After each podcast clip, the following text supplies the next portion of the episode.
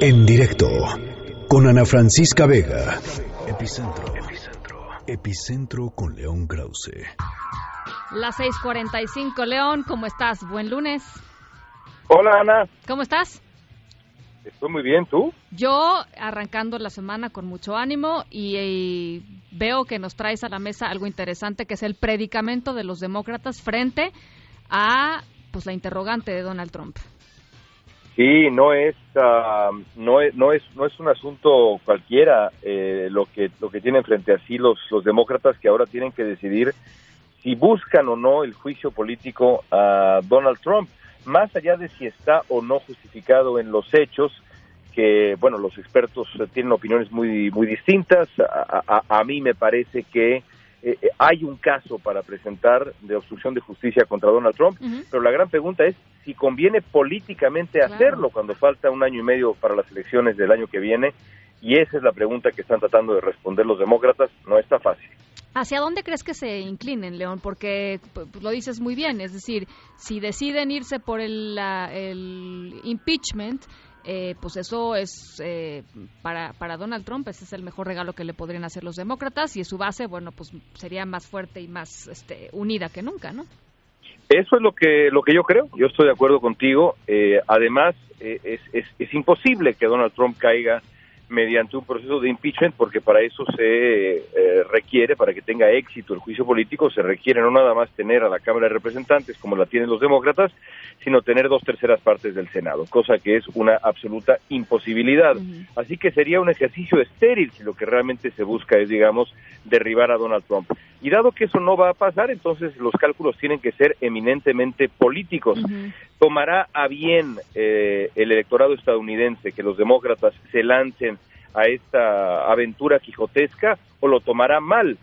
Varios demócratas señalan, Ana, que eh, eh, mal harían los, los, eh, los eh, opositores al presidente en regalarle esa victoria que, que describes Claro. y, y prefieren, digamos, concentrarse mejor en otros temas como, por ejemplo, la reforma de salud, cosa que eh, afecta a, a- a- a buena parte de la sociedad en Estados Unidos. ¿Y cuál es el argumento contrario? Porque me llama realmente la atención que haya alguien que pueda defender esto cuando claramente pues, no, no, no, no sé cuál sería la... Es un asunto como de principios. Sí. Bueno, la senadora Elizabeth Warren, por ejemplo, que es la voz más relevante entre los demócratas que se ha manifestado, además eh, también eh, pues precandidata a, a la presidencia de Estados Unidos, busca la nominación como muchísimos demócratas más, la verdad es que la lista son, es casi 20 personas en este momento, eh, serios aspirantes, ha dicho que no hay de otra, es decir, que lo que revela el reporte Mueller en cuanto a obstrucción de justicia nada más y otras cosas también, pero sobre todo obstrucción de justicia es, es aberrante que Richard Nixon por, por mucho menos o al menos por menos enfrentó eh, la posibilidad de un juicio político inminente. Sí. Así que es un asunto de principios, dice Elizabeth Warren. Yo creo que cuando está enfrente una elección, Ana, habría que pensar más bien con la cabeza política Claro. y dejarse de romanticismos. Pero bueno, eso es lo que piensa uno que, a- a que- no tiene vela en el entierro. A sacar a Trump de la Casa Blanca, ¿no? O sea, tendrían que estar en eso, punto. Pues sí, eh, y, y creo lo mismo en cuanto a la selección del, eh, del candidato presidencial. También, Está muy bien también. defender ideales, pero caray, aquí se trata de quién puede vencer a Trump, que es la cosa urgente para todo el planeta, no nada más para los demócratas. ¿Tú crees que ahí Biden, el ex vicepresidente, el vicepresidente en tiempos de Obama, este, sería el mejor candidato demócrata?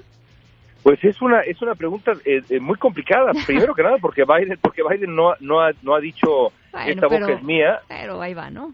Sí, yo creo que se va, Ahí finalmente se, se va a postular, es el que encabeza las, las encuestas, eh, pero bueno, a mí me preocupa, es una plática más larga, a mí me preocupa qué historia va a contar Joe Biden eh, eh, en esta época en donde la narrativa lo es todo, qué historia le va a contar al pueblo estadounidense Biden, regresemos a la época de Barack Obama, Mm. no sé si es suficientemente eh, fuerte como historia, como No. narrativa, Sí. frente a Donald Trump. A ver si lo platicamos este el miércoles. Muchas ¿no? veces, muchas veces. Bueno, está bueno. Gracias, León.